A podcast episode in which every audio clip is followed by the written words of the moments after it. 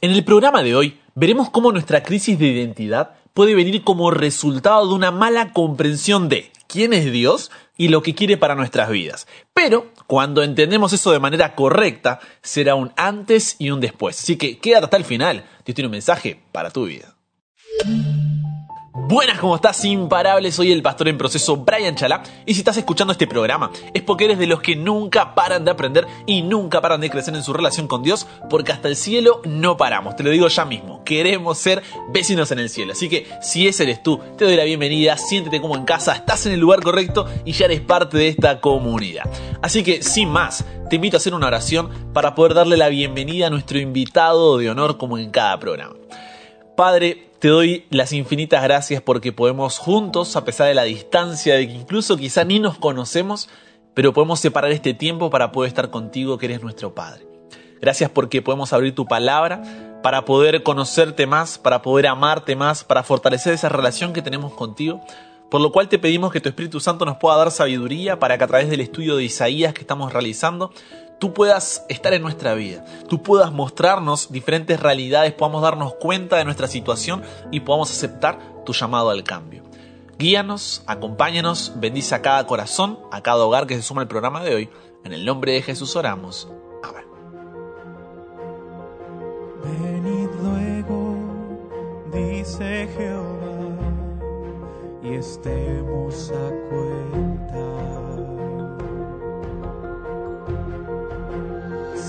Vuestros pecados fueren como la grana, como la nieve, serán emblanquecidos. Si fueren rojos como el carmesí, vendrán a ser como blanca lana. Si vuestros pecados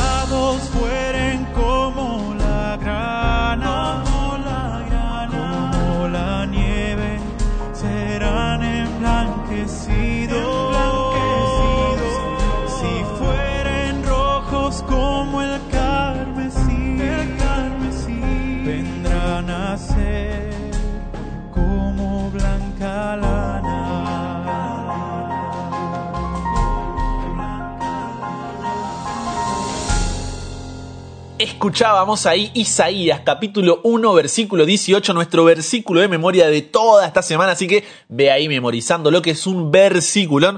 Pero ahora sí, manos a la Biblia, vamos a Isaías capítulo 1 versículo 10. Isaías capítulo 1 versículo 10 que dice así. Príncipes de Sodoma, oíd la palabra de Jehová, escuchad la ley de nuestro Dios, pueblo de Gomorra. En el programa de ayer, si te acuerdas, arrancamos nuestro estudio del libro de Isaías, en donde Dios, como un padre ahí eh, lastimado, un Dios dolido, sufriente, dice, hey, yo crié hijos y los engrandecí, y ellos se rebelaron contra mí. Entonces, después nos describe a un pueblo de Judá que si bien había prosperado materialmente, estaba en una decadencia espiritual. Entonces, buscando que se den cuenta de esto, Dios les dice, mira tus heridas, mira tu situación. ¿Hasta cuándo seguirás de la misma manera?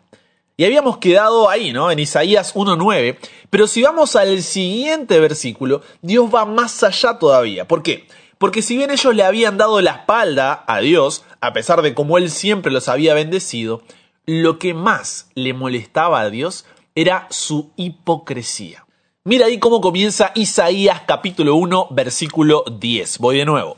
Príncipes de Sodoma. Ay, ay, ya empezamos.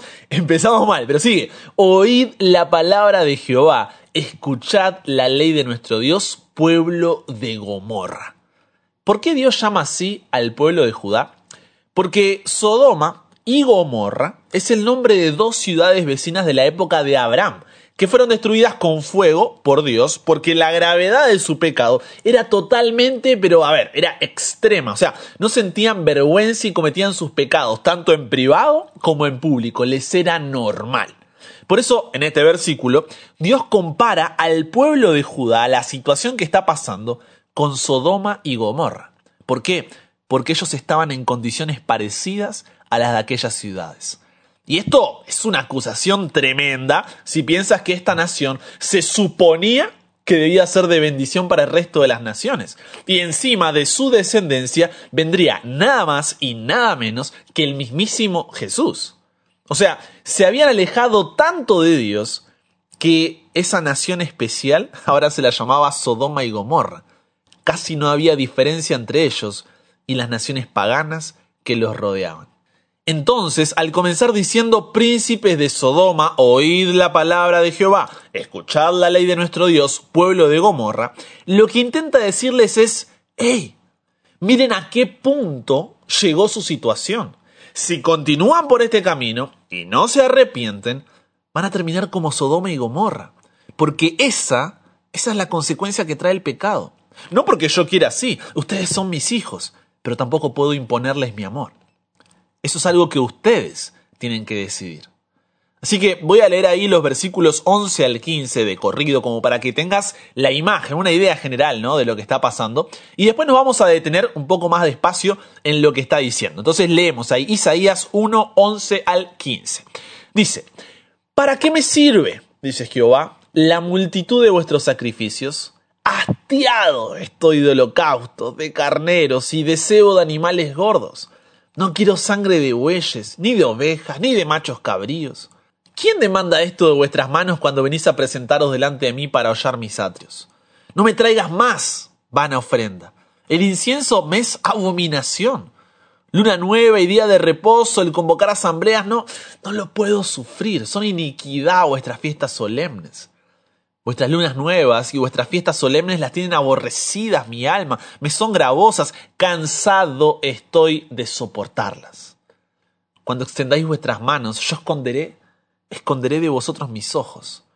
Asimismo, cuando multipliquéis la oración, yo no oiré. Llenas están de sangre vuestras manos. Uf, esto es, es muy fuerte. O sea, lo que acabamos de leer, y ahora, ahora que lo vamos a desamar un poco, quiero que que leas esto viendo a un Dios como un padre que no es que está sacado y quiere golpear al hijo por cómo se está portando y tirarlo abajo por el tipo de persona en el que se convirtió. No, no, no, no quiero que tengas esa imagen. Más bien míralo como un padre en lágrimas, porque sabe en lo que su hijo pudo haberse convertido y todo el esfuerzo que dio para que viva una vida que marque la diferencia, pero ahora tiene que verlo herido en una situación que da pena, para colmo parece que no se da cuenta de su estado y su hipocresía la percibe como realidad. Entonces, para entender mejor lo mencionado en los versículos anteriores, tenemos que retroceder un poco la película. Para pasar rápido, Génesis 1 y 2, en seis días creó Dios los cielos y la tierra, el mar y todo lo que en ellos hay, y reposó el séptimo día, lo bendijo y lo santificó, porque en él reposó de la obra que había hecho en la creación. Hasta ahí todo perfecto. Pero ¿qué pasa? Llega Génesis 3, pasamos de un mundo que era bueno en gran manera a Eva frente al árbol que viendo que era bueno para comer, agradable a los ojos y árbol codiciable para alcanzar la sabiduría, ¿qué hace? Toma de su fruto, come, le da a su marido, el cual come así como ella. Es así como nosotros le damos la entrada al pecado en este mundo por habernos alejado de escuchar la voz de Dios y seguir sus pasos. Pero el versículo 9 de Génesis 3 me encanta porque aparece Dios con una pregunta que la va a hacer a lo largo de la historia. ¿Dónde estás tú? Esa sería la escena una y otra vez a lo largo de la historia. ¿Por qué? Porque Dios es un padre que con amor no se cansa de buscar a sus hijos para que vuelvan a casa. Pero el daño ya estaba hecho. La decisión ya la habíamos tomado y Dios debía buscar la manera de que su nombre no quedara en el olvido y sus hijos terminaran matándose el uno al otro sin dejar rastro de su existencia. Entonces Génesis 3:21 dice que Jehová Dios hizo al hombre y a su mujer túnicas de pieles y los vistió.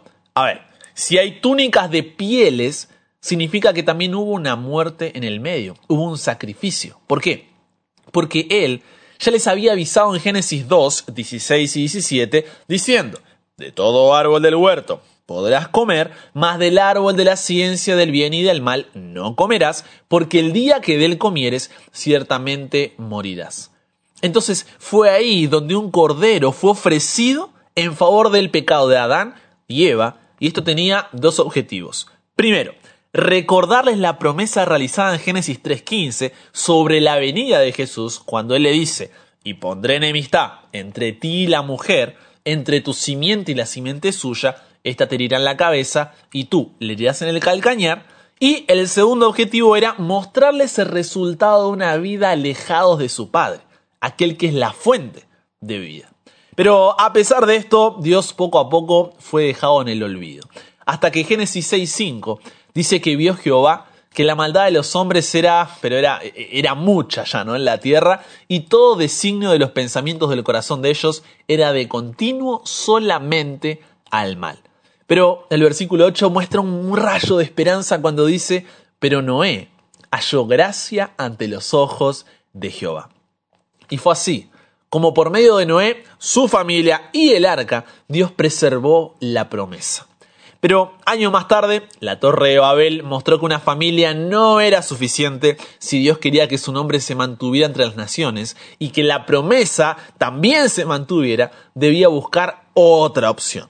Es así como llegamos a Génesis capítulo 12, versículos 1 al 3, donde Jehová le dijo a Abraham, vete de tu tierra y tu parentela y de la casa de tu padre a la tierra que te mostraré. Y haré de ti una nación grande y te bendeciré y engrandeceré tu nombre, y serás bendición. Bendeciré a los que te bendijeren, y a los que te maldijeren maldeciré, y serán benditas en ti todas las familias de la tierra. Ese era ahora el sueño que Dios tenía para sus hijos. La tierra debía ver la bendición de Dios derramarse sobre su pueblo, y esto haría que se unan a su pueblo para darle gloria al Dios verdadero. Pero avanzando en el tiempo, José es llevado como esclavo a Egipto, se convierte en el segundo después de Faraón, hace traer a su familia para que viva en Egipto, pero al morir se levanta un faraón que no conocía a José y el pueblo queda como esclavo. Más de 400 años después de su llegada a Egipto, el pueblo había perdido pero completamente su identidad. Recuerda que lo que estamos estudiando esta semana es crisis de identidad.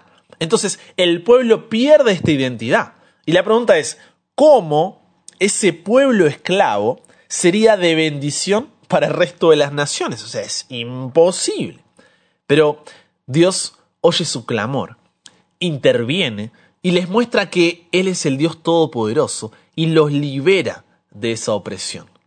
Entonces, al salir de Egipto y llevarlos al desierto luego de cruzar el Mar Rojo, Éxodo 25.8 dice que Dios le dijo a Moisés, y me harán un santuario, y yo habitaré en medio de ustedes. Y en Levítico capítulo 1 al 16, Dios le da pero un montón de instrucciones al pueblo que tenían la intención de hacerles entender lo mismo que Adán y Eva con el primer sacrificio. En primer lugar, recordarles la promesa realizada sobre la venida de Jesús que vencería el pecado. Y en segundo lugar, mostrarles el resultado de una vida alejados de su Padre, aquel que es la fuente de vida. Esa era la función de los holocaustos de carneros y de cebo de animales gordos, la sangre de bueyes, ovejas y machos cabríos, la ofrenda, el incienso, las lunas nuevas, los días de reposo, las asambleas, las fiestas solemnes, o sea, todo eso que eran rituales del santuario estaban pensados para recordarles la promesa y mostrarles las consecuencias del pecado. Entonces, ahora que entendemos todo esto, ¿no es cierto? De dónde viene el pueblo, cuál es su identidad y para qué Dios establece todos estos rituales, volvamos a leer el texto de Isaías, capítulo 1, versículos 11 al 15, que dice así. ¿Para qué me sirve, dice Jehová, la multitud de vuestros sacrificios? Hastiado estoy de holocaustos de carneros y deseo de animales gordos no quiero sangre de bueyes, ni de ovejas, ni de machos cabríos. ¿Quién demanda esto de vuestras manos cuando venís a presentaros delante de mí para hollar mis atrios? No me traigáis más vana ofrenda. El incienso me es abominación. Luna nueva, día de reposo, convocar asambleas. No, no, no, no lo puedo sufrir. Son iniquidad vuestras fiestas solemnes. Vuestras lunas nuevas, vuestras fiestas solemnes las tiene aborrecidas mi alma, me son gravosas, cansado estoy de soportarlas. Cuando extendáis vuestras manos, yo esconderé de vosotros mis ojos, y asimismo cuando multipliquéis la oración, yo no oiré. Llenas están de sangre vuestras manos. ¿Qué había pasado? No es que Dios les está diciendo que ya no necesitan nada de eso, sino que el pueblo se había familiarizado tanto con todos esos simbolismos y ritos del santuario que había perdido de vista su intención original, tanto que casi perdieron de vista el hecho de que todo eso lo hacían para recordar la promesa del verdadero Cordero que quita el pecado del mundo y ver el resultado del pecado en nuestra vida. Entonces, en lugar de sentir humilde arrepentimiento del pecado y vivir esa promesa acercándose a la presencia de Dios, habían multiplicado los sacrificios de animales porque, no sé, era lo que se suponía que tenían que hacer. Pero este era un servicio que no nacía del corazón. Los sacerdotes y gobernantes que debían representar a Dios para el pueblo tenían el corazón endurecido por el egoísmo y la avaricia. Es más, utilizaron los símbolos que señalaban la venida del Hijo de Dios para hacer negocio y engordar sus bolsillos. Se había perdido toda santidad, se habían olvidado que la presencia de Dios estaba en medio de ellos. Esto hizo que Jesús se indignara, porque sabía que pronto Él vendría a la tierra para ofrecer su sangre por nuestros pecados, y si el pueblo seguía de esa manera, no iban a reconocer el valor de su sacrificio. Cosa que terminó pasando después, ¿o no? Por eso Juan 1.11 dice que a los suyos vino, pero los suyos no le recibieron. Y todo su ministerio lo vas a encontrar a Jesús discutiendo, dialogando con los líderes religiosos de la época. ¿Por qué? Porque ellos seguían enfocándose en sus propias obras y no se dieron cuenta de que el Hijo de Dios estaba enfrente suyo. Miles de años ofreciendo corderos por los pecados. Y cuando el Cordero de Dios vino a la tierra, lo terminaron crucificando.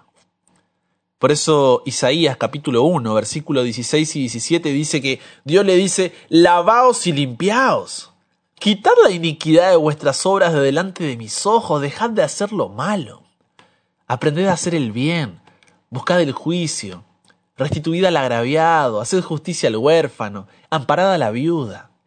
En otras palabras, dejen de lado ese ritualismo putrefacto, ese ritualismo podrido que ya está fediendo, esa hipocresía, y hagan las cosas bien.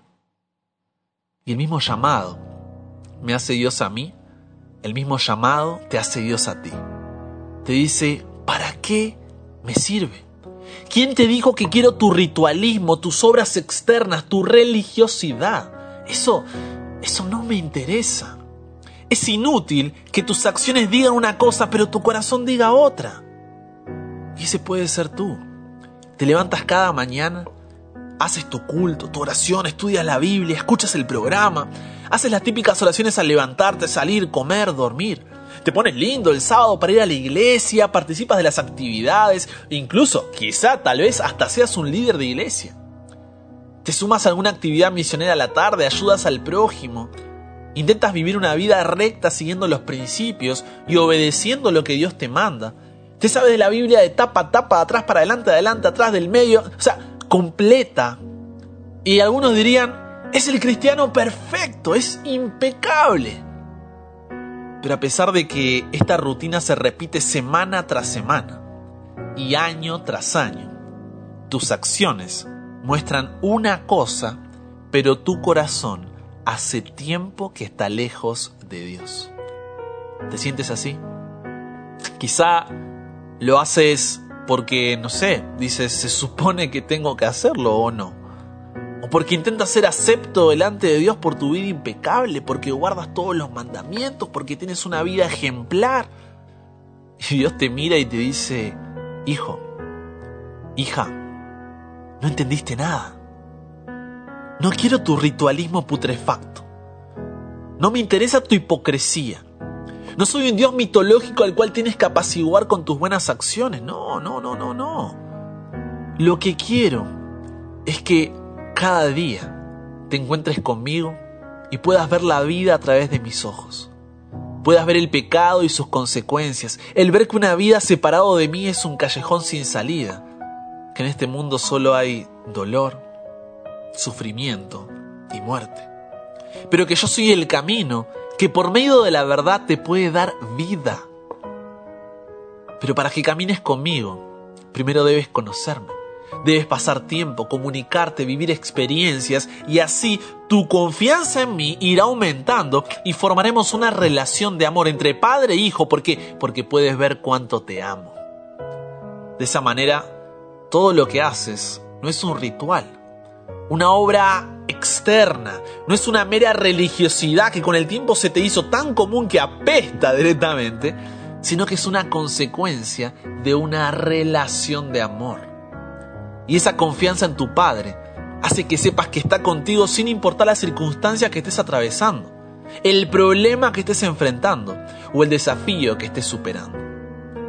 Entonces, al vivir en su presencia, no puedes esperar el día en que lo veas cara a cara lo puedas abrazar, veas su sonrisa de felicidad por tenerte de nuevo en casa. O sea, tu corazón late al ritmo de la segunda venida de Jesús. Eso es lo que Dios quiere para ti. Que tus acciones no sean un mero ritual externo de obras religiosas como pasaba con el pueblo de Judá, sino que tus acciones sean una consecuencia de que entiendes hacia dónde lleva el pecado y el valor del sacrificio hecho por ti, entendiendo que esto te da una identidad, una identidad en Cristo Jesús.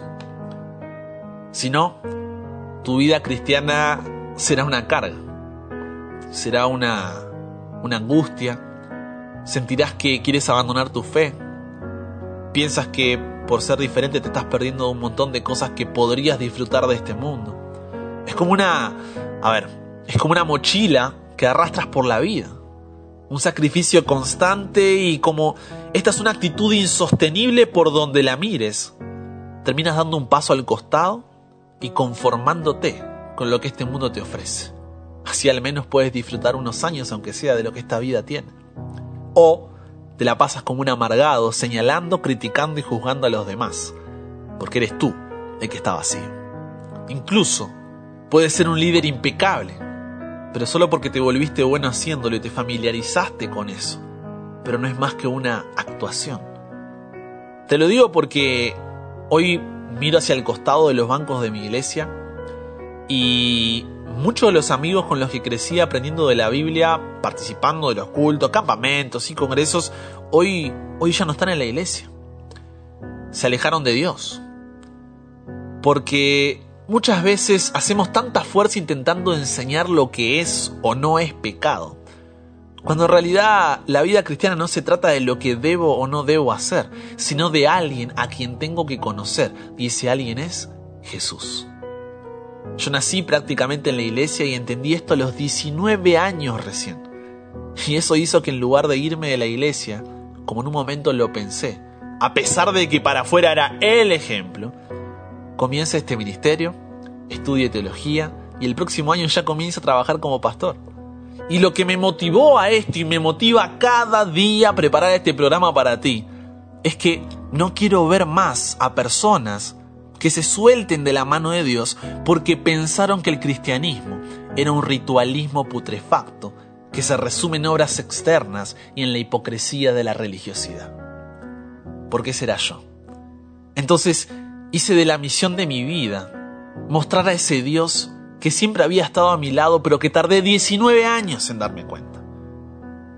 Entonces, hoy desde, el corazón te lo digo, con todo cariño, no debes cambiar para ir a Jesús. Cuando haces eso, toda tu vida será tu sacrificio por Él. En cambio, debes ir a Jesús para que Él te cambie. Cuando haces eso, toda tu vida será su sacrificio por ti lavaos y limpiaos. Quitad la iniquidad de vuestras obras de delante de mis ojos, dejad de hacer lo malo. Aprended a hacer el bien, buscad el juicio, restituid al agraviado, haced justicia al huérfano, amparad a la viuda. Es ahí cuando Dios dejará de preguntar ¿para qué? o ¿quién te dijo que es así? Ya no será vana tu ofrenda porque viene del corazón.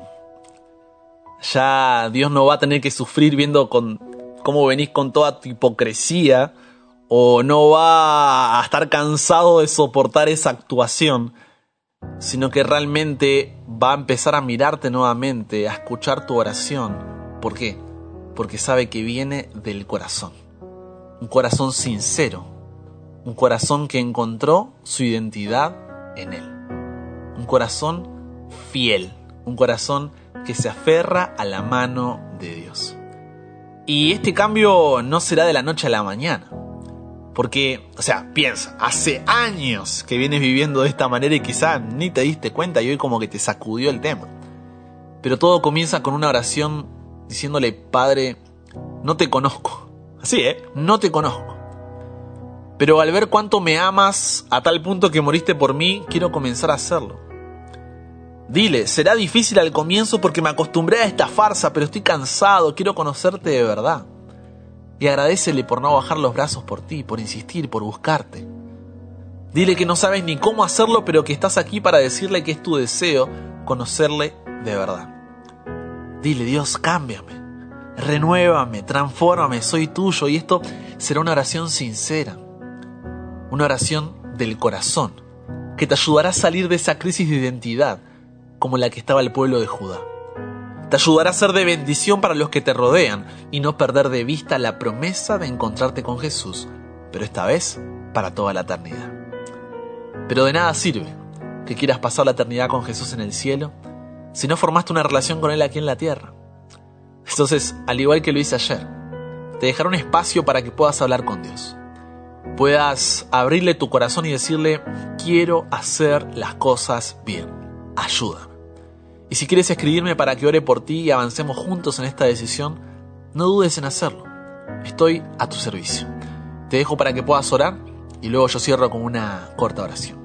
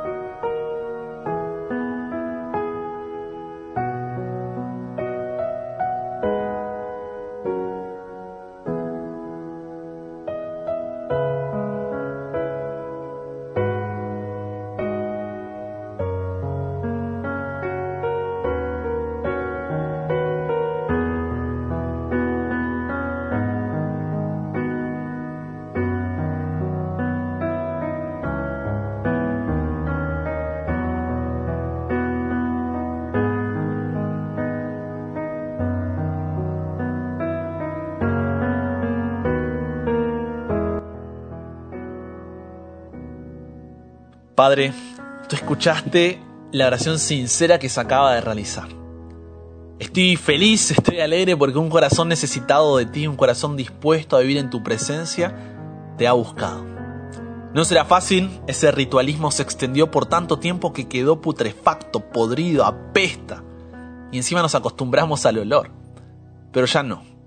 Que tú puedas ser el perfume que renueve nuestro ser y que hoy podamos comenzar una relación contigo que dure pero por toda la eternidad. Danos paciencia para este proceso, humildad para escuchar tu voz y seguir tus pasos, pero sobre todo amor. Un amor que se entrega por completo porque sabe que tú quieres lo mejor para nuestra vida. Cámbianos, renuévanos, transfórmanos, somos tuyos. En el nombre de Jesús oramos.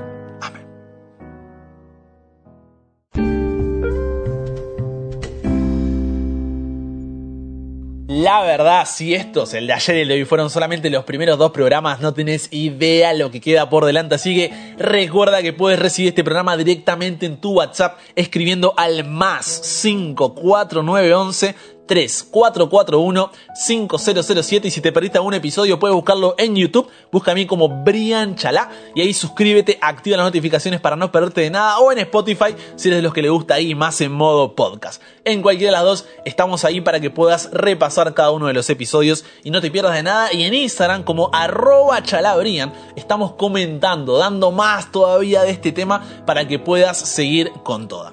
Pero con eso dicho, vamos a nuestro espacio de oración. ¿Por qué? Porque el día de hoy, Karina, que es parte de nuestra familia y como familia siempre oramos los unos por los otros, dice, buen día y bendecido día y semana para usted.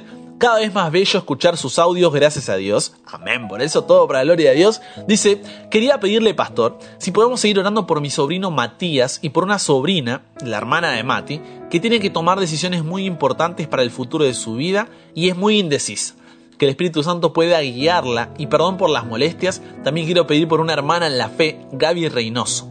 Ella está sufriendo con su padre que se deteriora cada vez más por el cáncer, que Dios pueda darle fortaleza para poder seguir adelante.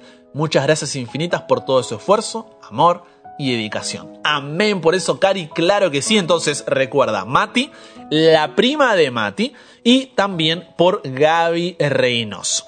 Y después también Shirley de la Torre nos dice, te pido porfis que puedan orar por los colportores que estamos en campaña. Claro que sí, miles de jóvenes están ahora recorriendo, ¿no es cierto?, el país y también me animo a decir Sudamérica, compartiendo el mensaje, yendo ahí a los hogares con el distanciamiento social desde la puerta. No sé cómo están haciéndolo, pero están ahí llegando a cada hogar para poder compartir un poco de esperanza, un poco de salud, para que esos hogares puedan realmente ser bendecidos. Así que, claro que sí, cuentas con nuestras oraciones y ánimo ahí a todos los que están en el campo de batalla, que Dios pueda utilizarlos. Y recuerden, siempre están llevando a Jesús al corazón. Después Dios se encarga de hacer el resto. Así que hoy oramos por todos los colportores, Shirley especialmente, y también por Mati, por la prima de Mati y por Gaby Reynoso. Mañana oramos por ti. Y por último, como siempre, un testimonio, ¿no? un relato de cómo cuando tú compartes, Dios te utiliza para poder llegar a otro corazón. Porque yo te doy la herramienta y tú te encargas de ser un instrumento en las manos de Dios. Y el, el testimonio de hoy dice así, tengo dos, ya arranca ahí, ¿no? Tengo dos testimonios. Dice, desde que me compartieron el programa, yo llegué aquí justo cuando empezó, octubre de 2019. ¡Ja! Tenemos uno de los pioneros del programa. Bien, octubre de 2019, primera temporada que, que surgía el programa. Y dice, ha sido un proceso lento, pero ahora veo hacia atrás y qué bendición. No tenía un encuentro con Dios cada día y lo comencé a tener. Hablo mucho más con Dios. Ya no lo veo como alguien que se molesta ahí cuando comete un error, sino como el primero que me ofrece su mano para levantarme y seguir. Y además, no solamente en mí, sino que el segundo testimonio sobre mi papá. Estos audios me han ayudado tanto porque él no ha entregado su vida a Jesús y cuando tenía vacaciones anuales iba a la iglesia conmigo siempre era una vez al año, y se ha familiarizado tanto con los programas que estuvo unos días bien ocupada y no se los envié, pero me empezó a preguntar por ellos, y yo me sé que ya no los escuchaba, pero sí lo hace. Ha cambiado la percepción de muchas cosas, confía más en Dios y veo muy cerca el hecho de hacer un pacto con Dios, de entregarle su vida a Él. Qué hermoso, hermoso, hermosísimo testimonio. ¿Por qué? Porque vemos que aún en la distancia, ¿no es cierto? Desde Estados Unidos nos llega este testimonio, vemos cómo Dios puede obrar, ¿no? Y todo eso ¿por qué? Porque alguien le compartió ese primer programa de la primera temporada cuando recién arrancamos y mira cómo ha hecho un impacto en su vida. Lo mismo puedes hacer tú, un instrumento para que Dios pueda trabajar en el corazón de otros, porque recuerda, nosotros, tú y yo, plantamos y regamos, pero el crecimiento, el crecimiento lo da Dios. Así que gracias a todos los que comparten, a los que son parte de la comunidad, hagamos una oración y cerremos con el programa de hoy. Padre, gracias por tremendos testimonios, ¿no? De cómo tú trabajas en diferentes corazones a su tiempo, pero lo haces. Entonces, Señor, ayúdanos a depender de ti, a poder animarnos a ser instrumentos en tus manos y poder ver tu obra enfrente de nuestros propios ojos. Queremos pedir oración especialmente por todos los colportores, por Mati, por su prima, que su Espíritu Santo pueda estar ahí a su lado, y por Gaby Reynoso, que tú puedas darle fortaleza a ella y también a su padre, que está pasando una situación delicada de salud, para que pueda ser su, su sostén, ¿no es cierto?, en este momento tan duro y para que juntos podamos apoyarnos en estos momentos difíciles. Gracias a Dios por todo lo que haces por nosotros, por el equipo, Señor, que sigue metiéndole con toda para que esto sea una realidad y que todo sea siempre para tu gloria y para tu honra, que nunca perdamos eso de vista. Todo esto lo pedimos y agradecemos sin merecerlo, pero en nombre de Jesús oramos. Amén.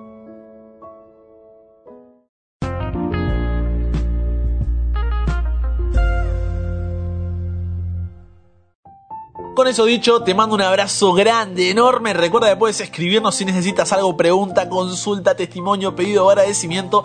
Pero si Dios quiere, solamente si Dios quiere, nos volvemos a encontrar mañana. Y recuerda, nunca pares de aprender, nunca pares de crecer. ¿Por qué? Porque hasta el cielo no paramos.